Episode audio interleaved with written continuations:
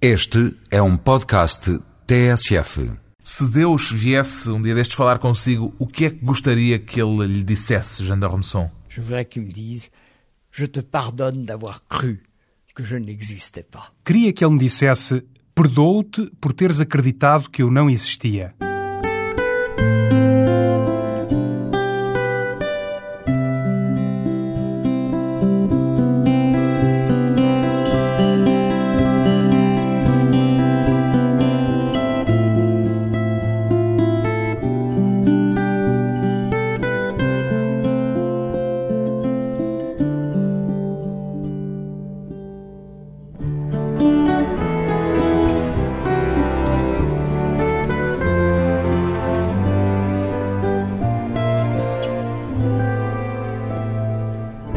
Jean d'Ormesson, 82 anos, escritor, membro da Academia Francesa.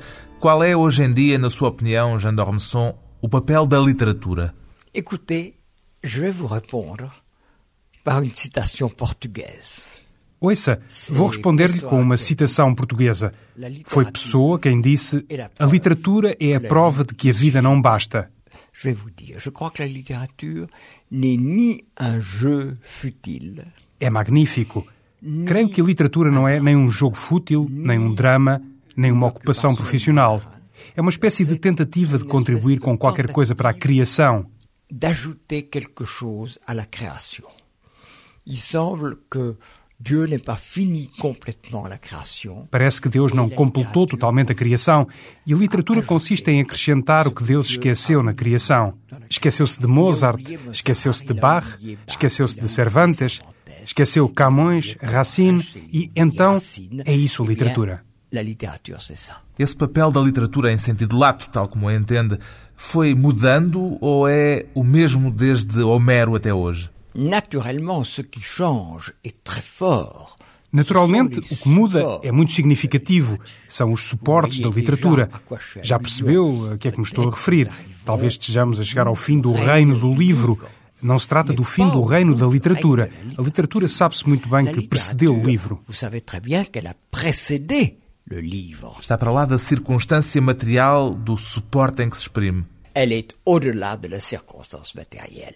Parlons comme Shakespeare, après avoir parlé comme Pessoa, la littérature, c'est de la matière du songe. Está para lá da circunstância material. Para falar como Shakespeare, como Pessoa, a literatura é a matéria do sonho, a matéria do sonho. E sabe muito bem que antes de Homero, no tempo de Homero e depois dele, a literatura era oral. É um exercício de memória e é interessante porque atualmente há pessoas, já idosas normalmente, que dizem: Meu Deus, a televisão, a internet, o Walkman, os computadores são muito perigosos para a cultura. Tout ça c'est très dangereux pour la culture. Platão dizia que a escrita era muito perigosa para a cultura porque deixaria de existir o saber memorizado. Parce que on ne savait plus les choses par cœur. É perigoso tudo aquilo que não sabemos ainda o que será. Claro, porque ignoramos o que vai acontecer. Portanto, os suportes da literatura mudam, mas a literatura em si mesma é o sonho do homem. É o sonho do homem e isso não muda. O triunfo do audiovisual na sociedade contemporânea mudou alguma coisa nessa matéria? Il a sûrement changé euh, chez mes contemporains la façon de travailler. Alterou certamente o modo de trabalhar dos meus contemporâneos. Todos os meus amigos, os mais jovens, naturalmente, mas também os da minha geração, escrevem no computador. Eu escrevo com lápis e papel. Moi, j'écris avec un crayon et un papier, mais Mas a natureza da literatura mantém-se. la nature de la littérature est la même. A natureza da literatura é a mesma. Lembro-me que disse numa entrevista que a literatura é uma forma de transgressão. Oui, je crois que c'est vrai. É verdade. É sempre uma forma de transgressão? Oh, elle l'a toujours été. Elle l'a toujours été. Regardez les... Sempre o foi. Veja os filósofos antigos, os escritores da Idade Média, os escritores do Iluminismo, os românticos e os autores atuais. É sempre uma transgressão, porque se acrescenta algo à ordem estabelecida. Puisqu'on ajoute quelque chose à l'ordre établi. Que tipo de transgressão é que tinha em mente ao escrever este seu livro mais recente, A Criação do Mundo, Jean d'Ormesson? C'est un livre, naturellement, c'est un É, livre naturalmente, não vale a pena escondê-lo, um livro sobre Deus. Não é um livro religioso. Ce n'est pas un livre religieux. É um livro metafísico. C'est un roman métaphysique. É um livro metafísico, é um romance metafísico. Ser escritor é ter opções. Dediquei-me muito a escrever, como muitos outros escritores, sobre o meu pai, Veneza. Dediquei muito tempo a Chateaubriand. E há um outro tema presente em tudo o que pude escrever tout ce que j'ai pu écrire. O tempo. Ah, vous savez tout, le temps, le temps. Et le temps. Já o sabe, o tempo. E o tempo é, obviamente, Deus. O tempo é Deus. O tempo é tudo. O homem é tempo. O mundo é tempo. E o tempo é um mistério espantoso. Creio que foi Santo Agostinho quem disse: Se não me perguntares o que é o tempo, sei de que se trata. Mas se me perguntas o que é o tempo, já não sei o que seja. Je ne sais plus ce que c'est. Usa essa frase, de resto, no seu romance. Fala dizer ao suposto Deus que é a personagem do seu livro. Voilà, oui, oui. Mais, mais, mais même dans le livre, il est rendu à Saint Augustin. Dieu sait que, Dieu sait que c'est Saint Augustin qui a dit ça. Pois, mas mesmo no livro a citação é atribuída a Santo Agostinho. Deus sabe que foi Santo Agostinho quem o disse. Dizem muitas vezes: falaste sempre muito de Deus, falaste muito do tempo, e seria importante que fosses claro e que dissesses se acreditas na eternidade se acreditas na existência de Deus, se acreditas numa vida eterna, se acreditas na vida no além. À une vie éternelle Est-ce que tu crois à une vie après le monde Foi por isso que escreveu este romance? Et c'est pourquoi j'ai écrit Foi por isso que escrevi este romance. Mas chegamos ao fim do livro e percebe-se que não encontrou as respostas. Mais j'allais vous, mais j'allais vous le dire. C'est pour ça que Mas era isso mesmo que eu lhe ia dizer. Foi por isso que escrevi este romance, um romance com uma forma evidentemente muito diferente do romance tradicional, mas não encontrei a resposta e não respondi. Coloquei as questões e é por isso que o livro não é religioso, mas sim metafísico. C'est pour ça que le livre n'est pas religieux, mais est métaphysique. A criação do mundo, este seu livro, é um romance próximo do ensaio ou será antes um ensaio disfarçado de romance, Jean d'Armesson? Oh, je peux vous accorder que c'est un essai déguisé en roman. C'est un essai déguisé en roman. Euh, J'ai voulu le mettre en roman. Posso aceitar que é um ensaio disfarçado de romance. Quis escrever um romance, mas acredite, não apenas a pensar que se venderia melhor como romance. Não foi isso. Todos nós, escritores, editores, conhecemos o cavalheiro, a senhora idosa, a jovem que escreveram um romance, o homem de 50 anos que escreveu um romance. Chegam ao editor e dizem: A minha vida é um romance. Isso é muito perigoso. Pode ser, sabe, muito, muito perigoso. Porque um romance não é uma história, um romance não são ideias, um romance não é sentimentos. Um romance não é emoções. Un roman, ce n'est pas une histoire. Un roman, ce n'est pas des idées. Un roman, ce n'est pas des sentiments. Un roman, ce n'est pas une émotion. São palavras. Un roman, ce sont des mots. Um romance são palavras. E sabe, isto não é nenhuma originalidade espantosa. Não me recordo se foi com David ou com Renoir. Um jovem foi uma vez ao ateliê de David ou Renoir e disse-lhe: Tenho uma necessidade louca de pintar, ando com umas ideias. E Renoir, ou David, responde-lhe: Mas nós não pintamos com ideias, pintamos com cores. Mais on ne peint pas avec des idées, on peint avec des couleurs. No entanto, pode-se dizer deste seu romance que é um romance de ideias, um romance de tese, em certo sentido. Ça me fait très peur, ça, ça me fait très peur. Isso mete-me muito medo, faz-me muito medo. Mas aceita a designação? Je l'accepte un peu à regret. un peu à regret, mais je peux l'accepter. Aceito um pouco contrariado, com uma certa contrariedade, mas posso aceitar isso. Ainda assim, existem nas nossas vidas, entre nós, coisas de que nos ocupamos, a política, o amor, tentamos ganhar a nossa vida. Marx, apesar de tudo, é um grande filósofo e a economia é muitíssimo importante, mas. L'économie, c'est très très important, mais Mas o que quer sublinhar é que isso não é tudo. c'est pas tout. Et là, qu'est-ce que c'est tout Mais tout, c'est que nous. Não é tudo. Tudo o que é é que morremos. Nós morremos. Ao nascer, assinamos uma espécie de pacto com a morte. Deparamos-nos com a morte ao nascer porque entramos na vida e, ao entrar na vida, entra-se na morte. É muito raro encontrar gente que viva e não morra. Muito raro. Très très rare. Quem diria que é a personagem principal deste seu romance? De ce roman Mais c'est Dieu. Bien sûr, c'est Dieu. Deste romance, é Deus, evidentemente. Deus é a personagem principal. Talvez valesse a pena fazer uma breve sinopse do que é o enredo desta história. Temos quatro amigos de férias. São quatro amigos en vacances dans une île grecque. Et ces quatre amis, il y en a un qui est un universitaire. São quatro amigos que estão de férias numa ilha grega. Um desses quatro amigos é universitário. É professor de uma disciplina que sempre me apaixonou. Existe mesmo, sabe? É professor de física matemática aplicada às ciências da vida.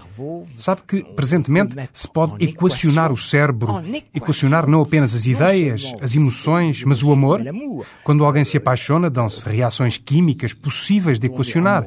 Portanto, é extremamente interessante. Reações chimiques qu'on peut mettre en équation.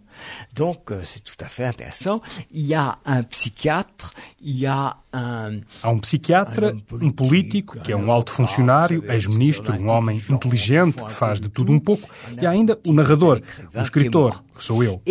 Euh, ces quatre amis ont reçu un manuscrit de quelqu'un qui s'appelle. Estes amigos receberam um manuscrito de alguém que se chama Lacadème. Não o digo no livro, mas Lacadème é o nome do judeu errante. O judeu errante chama-se, na Palestina, Ahasverus. O judeu errante recusou dar água a Cristo no caminho do Calvário e disse-lhe que saísse da sua porta e caminhasse. Cristo respondeu-lhe dizendo: Caminharás até ao fim dos tempos. Portanto, Asveros não pode morrer. Não digo isso no livro, mas Lacdem é o nome do judeu errante. Lacdem sonha todas as noites com Deus e Deus inquieta-se com o que se passa no mundo. Inquieta-o a sorte dos homens. É um pouco ecologista este Deus. Deus interroga-se sobre o que irá acontecer a este mundo, a estes homens explica a l'Acadème. Et il reprend, donc, il explique à l'Acadème euh, toute la... Euh, Toda a criação do mundo. La création du monde. A criação do mundo e as suas inquietações. Os quatro amigos leem o manuscrito e discutem-no. Ou seja, todas as críticas que o livro possa vir a receber de fora au livre de l'extérieur já estão dentro dele. Sont déjà à l'intérieur du livre. Já estão dentro do próprio romance, exatamente. Uma forma do escritor se antecipar aos seus possíveis críticos. Depois de um breve intervalo, vamos voltar com o escritor francês Jean d'Ormesson e as dúvidas sobre a existência de Deus.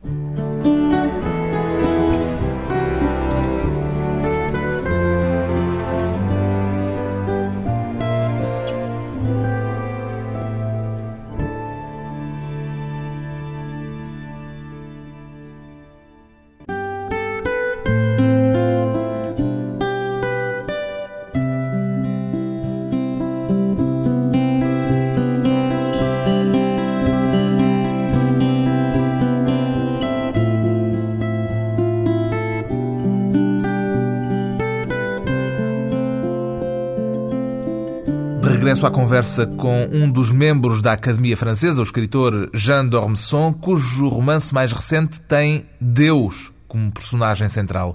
Este Deus do seu livro é um pouco heterodoxo, Jean d'Ormesson. C'est un Dieu un peu hétérodoxe, c'est un Dieu un peu ironique. É um Deus um pouco heterodoxo, sim. É um Deus algo irónico. Um Deus que afirma a certa altura que não gosta nada dos fanáticos religiosos. Não gosta dos fanáticos, mas sabe, eu não sei se ele existe. Não sei. Sou agnóstico. Não digo ateu. Agnóstico não significa ateu. Tenho muitos amigos que sabem que Deus não existe. Têm essa fé. Têm essa fé. Também entre os intelectuais portugueses há de encontrar-se gente que sabe com toda a certeza que Deus não existe. Tenho estado rodeado de gente que sabe que Ele não existe. E tenho outros amigos que sabem com toda a certeza que Deus existe. Eu não sei. Espero que exista. E moi je ne sais pas. J'espère qu'il existe. J'espère. Porquê? Voulez que je vous dise pourquoi? Je ne suis pas un homme de gauche. Quer que eu lhe diga porquê? Não sou de esquerda, não sou socialista, sou tido mesmo por um homem de direita. Mas, tal como Deus pode ser heterodoxo, eu sou um homem de direita heterodoxo. Acredito em duas coisas. Acredito fundamentalmente na igualdade dos homens. É uma ideia de igualdade visceral. Acredito que todos os homens valem por si próprios. Naturalmente, há uns que correm mais depressa do que outros, uns são melhores no ténis do que outros, um faz cálculos mais rápido do que o outro, tem um cálculo mental mais veloz. Uns tocam piano, outros não, mas isso não tem importância. São iguais. Todos os homens são iguais. Ils sont égaux. Tous les hommes sont égaux. Mas há a questão da bondade e da maldade. Vous savez ce que disait Platon Nul n'est méchant volontairement. C'est très beau. Sabe o que dizia Platão? Que ninguém pratica a maldade voluntariamente. Isto é muito bonito. E acredita nisso? Creio que a maldade deriva em grande parte e frequentemente da desgraça interior. É obra da desgraça. O Jean d'Ormesson é então um discípulo de Rousseau. Je vous dire, je ne suis pas très partisan de Rousseau, je ne suis pas très non plus partisan de Sartre, mais j'ai pris chez Sartre une idée qui me paraît très vraie. Vou lhe dizer, não sou grande partidário de Rousseau, também não sou grande partidário de Sartre, mas aprendi com Sartre algo que considero muito verdadeiro. Não há psicologia. Existem situações. Coloquem-me na situação de um terrorista. Será que não me tornaria terrorista? Coloquem um terrorista na minha situação. Quem sou eu? Sou um privilegiado. Somos uns privilegiados. Pensemos como vivem os outros, como vivem milhões de africanos, de indianos. Somos uns privilegiados. Acredito que a psicologia é determinada pela situação par la situation. Dessa ideia à teoria do bom selvagem é apenas a distância de um pequeno passo. Ah, voilà, c'est ça, il y a un petit pas, peut-être, peut-être. Sim, será um pouco isso, e, talvez. Alors, euh, Portanto, sou um homem de direita heterodoxo. E por que é que lhe digo isso? Porque no seu livro o seu Deus, entre aspas, é um Deus heterodoxo. Ele é heterodoxo e eu sou um homem de direita heterodoxo. Acredito fortemente na igualdade das pessoas e acho que é preciso lançar sobre o mundo um olhar novo. Todos nós somos prisioneiros do passado, prisioneiros do que fizemos. Eu acredito muito na igualdade de oportunidades. É necessário oferecer oportunidades iguais a todos. Ainda é possível encarar o mundo com um olhar realmente novo? Il faut essayer. Il faut essayer. Et c'est très difficile parce que nous sommes pris, nous sommes pris d'abord É preciso tentar, é necessário e é muito difícil, porque estamos enredados, presos, todos nós, nós todos. Já me lembro do que lhe queria dizer. Todos os homens estão enredados em algo que é precisamente o tempo. Estamos no tempo tal como o peixe está na água. Só podemos pensar em função do tempo. Entramos no tempo. Sabe como? À nascença. E sairemos do tempo com a morte. Com a morte. Entramos na eternidade. A eternidade é algo de muito simples. Ao morrermos, estamos na eternidade. Agora, que eternidade será essa? Não sabemos. É uma eternidade do nada ou será uma eternidade do espírito? Isso não sabemos, mas entramos na eternidade. O que é horrivelmente complicado é o tempo, este mecanismo do tempo em que vivemos. Angustia-o? Ah, sim, angustia-me realmente. Sabe, há uns relógios onde o ponteiro não desliza, é o algarismo que dá um salto. Acho isso terrivelmente angustiante. Por esses relógios lhe darem uma consciência mais intensa da passagem do tempo? É a minha própria morte que está ali, a minha morte. Quando lavo os dentes durante dois minutos, sei que estou mais próximo da morte. Dois minutos mais perto da morte. Isso provoca angústia. Não sou um angustiado. Sou considerado, sobretudo, um escritor da felicidade. E um bom vivant também. Mas je suis très angoissé par ce temps qui passe. Naturellement, nous sommes précipités à chaque instant vers notre mort. C'est pour ça que j'ai écrit ce roman. Mas angustia-me muito o tempo a passar. Naturalmente, somos lançados a cada instante em direção à nossa própria morte. Foi por isso que escrevi este romance. Escrevi este romance não só porque quatro amigos discutem um livro, mas porque, e é falso pensar que as nossas vidas sejam um romance, isso não é verdade, é falso. Porque o mundo, a existência, a civilização representam uma extraordinária aventura. O mundo, o universo, é um romance extraordinário. Se calhar só existe um romancista, e é Deus. Todos os romancistas tentam ser um pequeno Deus porque aspiram a trazer algo de novo à criação. Mas na realidade só há um romancista, Deus. Os outros todos limitam-se a imitá-lo. Macaqueamos Deus. Foi ele o inventor. Nós não inventamos nada. A ficção científica, com cenários assombrosos, limita-se a realinhar coisas já existentes. Os gregos davam parte do corpo de mulher a um peixe e criavam as sereias. Um chifre em espiral num cavalo era um unicórnio. Só Deus inventa. E o que é que ele inventou?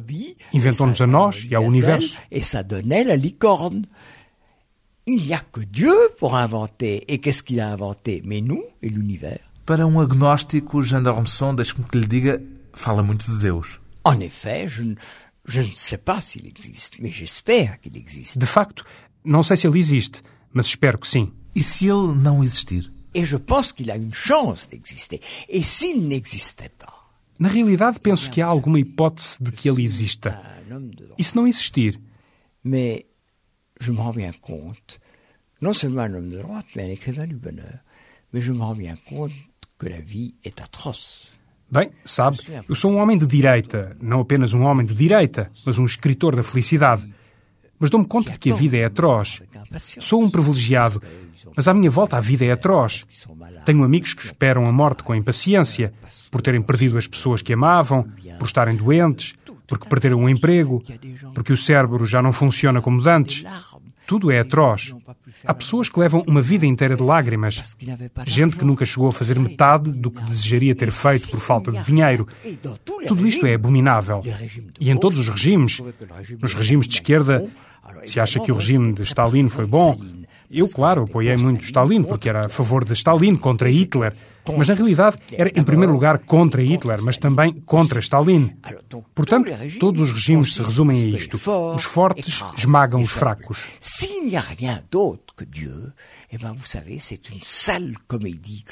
Se Deus não existe, a vida é uma comédia nojenta. Uma comédia nojenta. Nem se pode mesmo dar um tiro na cabeça, porque não existe mais nada. É verdadeiramente atroz. Portanto, tenhamos esperança em qualquer coisa. Quer que lhe resuma tudo o que disse em duas fórmulas? Um dito judeu de que gosto muito. O que existe de mais importante é Deus, quer ele exista ou não. É mesmo de rabino isto. E uma forma cristã de um dos padres da Igreja. A minha fé é a forma da minha esperança. Não sei se Deus existe, mas espero que exista. Não sei se Deus existe, mas vraiment, j'espère qu'il existe. A vida é sinistra e bela, escreve a páginas tantas neste seu romance. A sua vida tem sido, sobretudo, bela ou sinistra, Jean d'Ormesson? Ma vie a été très très belle. J'ai même écrit un livre qui s'appelle C'était bien. A minha vida foi muito, muito boa. Cheguei a escrever um livro com o título Foi Bom. Também escreveu um livro intitulado Uma Festa de Lágrimas. Está a ver? Digo seja o que for. E é tudo bastante coerente. Na verdade, a vida é sinistra e é bela. Vemos isso todos os dias. E de vez em quando, o lado sinistro ganha vantagem. As lágrimas, para retomar ainda esse título, Uma Festa de Lágrimas, que publicou há uns anos, as lágrimas estão presentes mais frequentemente do que o aspecto festivo, no seu entender? Na minha vida? No mundo que nos rodeia. Eu diria que no mundo que nos entoure, as lágrimas são mais presentes que as fêtes. E eu diria que chez moi, la fête est plus présente que les larmes. Diria que no mundo que nos rodeia as lágrimas estão mais presentes do que a parte feliz. E diria que na minha vida pessoal a parte feliz foi maior do que as lágrimas. Porquê? Esforça-se mais por isso que os outros? Vous savez, je ne sais pas si Dieu existe, et encore une fois, ce livre n'est pas un livre religieux. Sabe, eu não sei se Deus existe. E repito, este livro não é um livro religioso. No meu caso, faço parte da religião católica mas nunca diria que a religião católica é a única verdade. Provavelmente existem outras realidades. É como a minha família. Estou muito feliz e orgulhoso da minha família. Mas alguma vez diria que a minha família é melhor do que a dos outros? Claro que não. Gosto muito de ser francês, mas imagina que teria mais orgulho em ser francês do que italiano ou português. Teria imenso prazer em ser português ou italiano.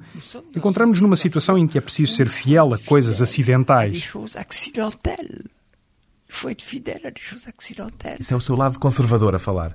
Ah, se sou conservador, sou também estupidamente cético. Pode-se dizer que tenho uma costela conservadora e que tenho uma costela anarquista, porque, na verdade, não acredito que tudo isto seja fruto do acaso. Um desejo de crença no intelectual simultaneamente agnóstico e católico, Jean d'Ormesson, que vai voltar depois de mais uma pausa breve, com a história de uma bufetada que lhe ensinou muito sobre a tolerância.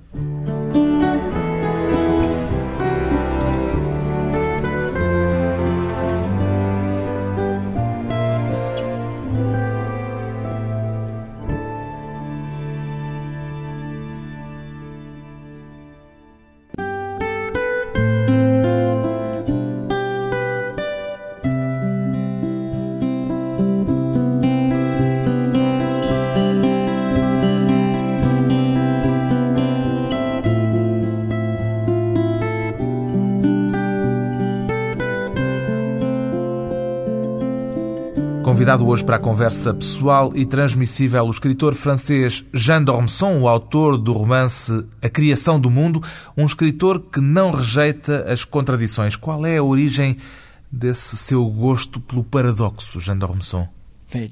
de la fréquentation du monde. J'ai bien vu que les gens qui passent pour intelligents sont souvent idiots. Do viver neste mundo, foi-me dado a ver que pessoas tidas por inteligentes são frequentemente idiotas. Outros, tidos por simples, levam a pensar: alguém que viveu num deserto africano ou indiano, se tivesse tido a oportunidade de estudar, seria uma pessoa extraordinária. São contradições com que nos deparamos a todo momento. Contradição, paradoxo, injustiça. E tudo isso faz um mundo maravilhoso. E, tudo isso faz um mundo maravilhoso. Daí o seu gosto, desde sempre, pela contradição e pelas figuras contraditórias. Bien sûr. C'est pour ça que j'ai tellement aimé Chateaubriand, qui était un homme Evidentemente. É por isso que eu gosto tanto de Chateaubriand, que era um homem cheio de contradições. Era extremamente cristão e adorava as mulheres. Nunca andou atrás de dinheiro e sempre teve imenso dinheiro.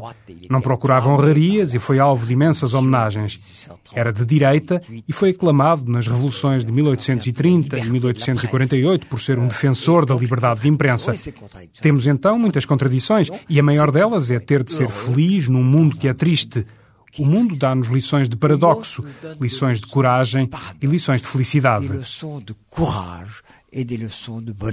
A sua família alimentou-lhe de algum modo esse gosto pelo paradoxo? Um pai liberal, uma mãe extremamente católica? Absolument, a família. Alors, un mot là-dessus. Ma famille, ma mère est catholique, réactionnaire, monarchiste. Bom. Com certeza. Uma palavra a esse respeito. A minha mãe era católica, reacionária, monárquica. A família do meu pai era liberal e o meu pai não estava muito à esquerda, mas era de esquerda.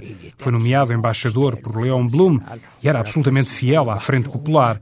Chamavam-lhe frequentemente o Marquês Vermelho. Era um cristão de esquerda. O que é interessante é que a família da minha mãe era reacionária, mas do lado da família da minha mãe tinha havido um deputado nacional à Assembleia da Convenção, um amigo de Robespierre, ainda mais à esquerda do que Robespierre, era comunista, algo de muito raro naquele tempo. Votou pela morte do rei. Il a voté la mort du roi. Mais un paradoxe. Et alors, vous voyez, dans la famille de ma mère, alors mon père était enchanté, il disait, ah, então, vous avez voté la mort du roi. E, é, como vê, ao falar da família da minha mãe, o meu pai ficava todo satisfeito por poder dizer, então votaram pela morte do rei. Os meus avós maternos eram sujeitos à maior das vergonhas quando se falava disso. Era uma vergonha como se tivessem roubado a carteira de um convidado da casa. Era uma bomba, um escândalo pavoroso. Então, se isto não é paradoxal. Qual terá sido a lição mais importante que aprendeu com essa proximidade dos aspectos paradoxais da vida desde tão cedo, Jean d'Ormesson? Je me demande si la religion catholique n'est pas une religion du paradoxe.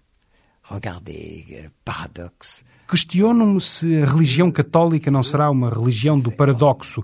Repare, paradoxo. Deus faz-se homem. Há coisas muito belas na religião católica, a começar pelo amor, o perdão. É extraordinário. A encarnação é muito misteriosa.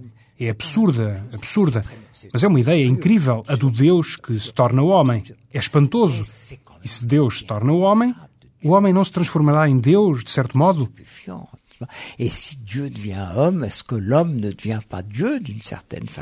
Há aqui uma grande lição de paradoxo. De resto, acho que alguém como Chesterton dizia que o cerne do paradoxo era a religião católica. Euh, o autor dos policiais do Padre Brown.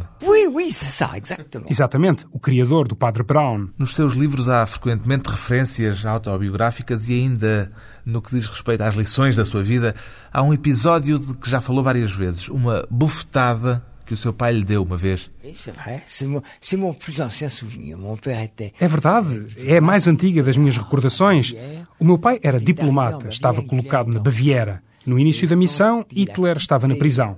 Quando deixou Munique, já tinha salvo muitos judeus que eram vítimas de perseguições.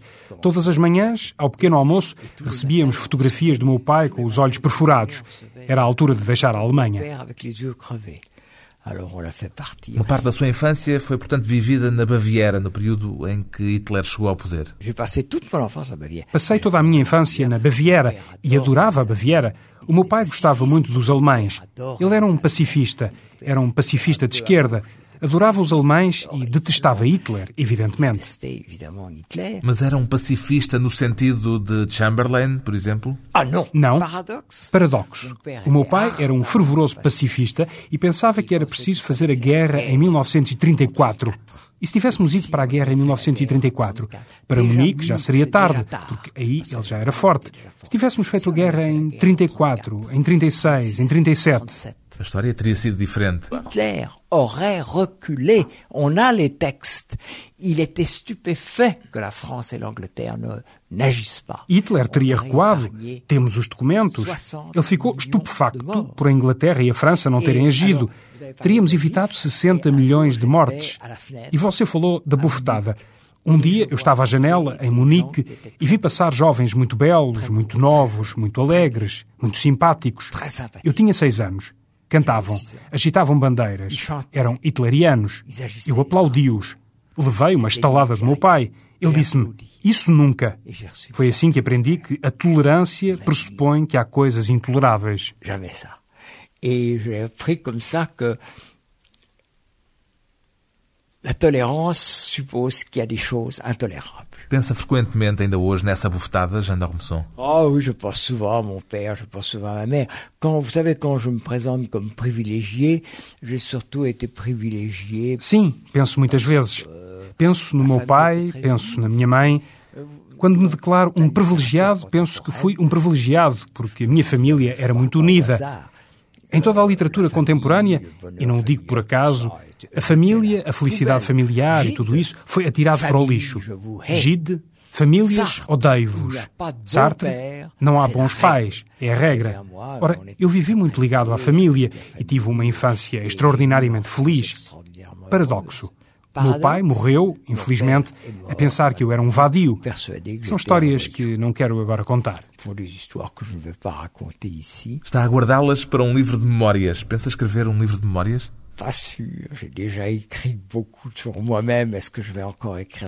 Não tenho a certeza. Já escrevi muito acerca de mim mesmo. Será que ainda vou escrever um livro de memórias? Não concorda com aquela frase do Gide de que é preciso contar tudo? Eh bien, je n'en suis pas sûr. Não tenho a certeza disso. Também hoje em dia é preciso dizer tudo. Eu não tenho a certeza de que seja preciso dizer tudo. Eu acredito muito no segredo. Acredito muito no mistério. Acredito que há muitas coisas que não se dizem. O mistério. Je crois beaucoup qu'il y a des choses qu'on ne dit pas. Coisas que não devem ser ditas. Qu'on ne doit pas dire. Que não se devem dizer. E porquê? Il y a des choses ce n'est pas de moi, c'est de Monterland. Há coisas, isto não sou eu a dizê-lo, é Monterland. Há coisas que não vale a pena serem ditas. Há homens de quem não vale a pena dizer mais. Tudo isso faz um enorme silêncio. Costuma dedicar-se, Jean d'Ormesson, a fazer o balanço da sua vida? Très rarement. Je vis comme je vis. Et vous savez, euh,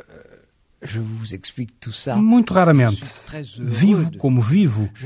Eu explico-lhe. Estou muito feliz por estar vivo. Nunca fiz um plano de vida. Nunca disse vou entrar para a academia, vou ser diretor do Figaro. Nunca. Aconteceu. Sabe o que é que eu queria fazer quando era novo? Eu sabia o que queria fazer. Nada. Não queria fazer nada. E foi por não querer fazer nada que fiz os meus estudos. Disse para comigo mesmo: não quero trabalhar, o que é que eu tenho de fazer para não entrar na vida ativa? É preciso estudar. E então estudei. Mas na verdade, quando me perguntam de onde venho, digo algo que não sei se tem tradução em português, digo que venho de um acaso feliz. Portanto, vivi sem ter um projeto de vida. De quel concours sortez-vous? Je sors d'un heureux concours de circonstances. Alors, j'ai vécu sans projet de vie. E conseguiu realmente fazer nada como era seu desejo Oui, j'ai réussi à rien faire puisque je suis romancier. C'est presque rien, c'est ce qu'il y a de plus proche du néant. Sim, consegui nada fazer porque sou romancista. É quase nada, é o que há de mais próximo do nada. Uma vida dedicada à tarefa de observar o mundo e de o reinterpretar pela escrita. O romance mais recente de Jean d'Ormesson, membro da Academia Francesa, chama-se A Criação do Mundo, edição Quetzal.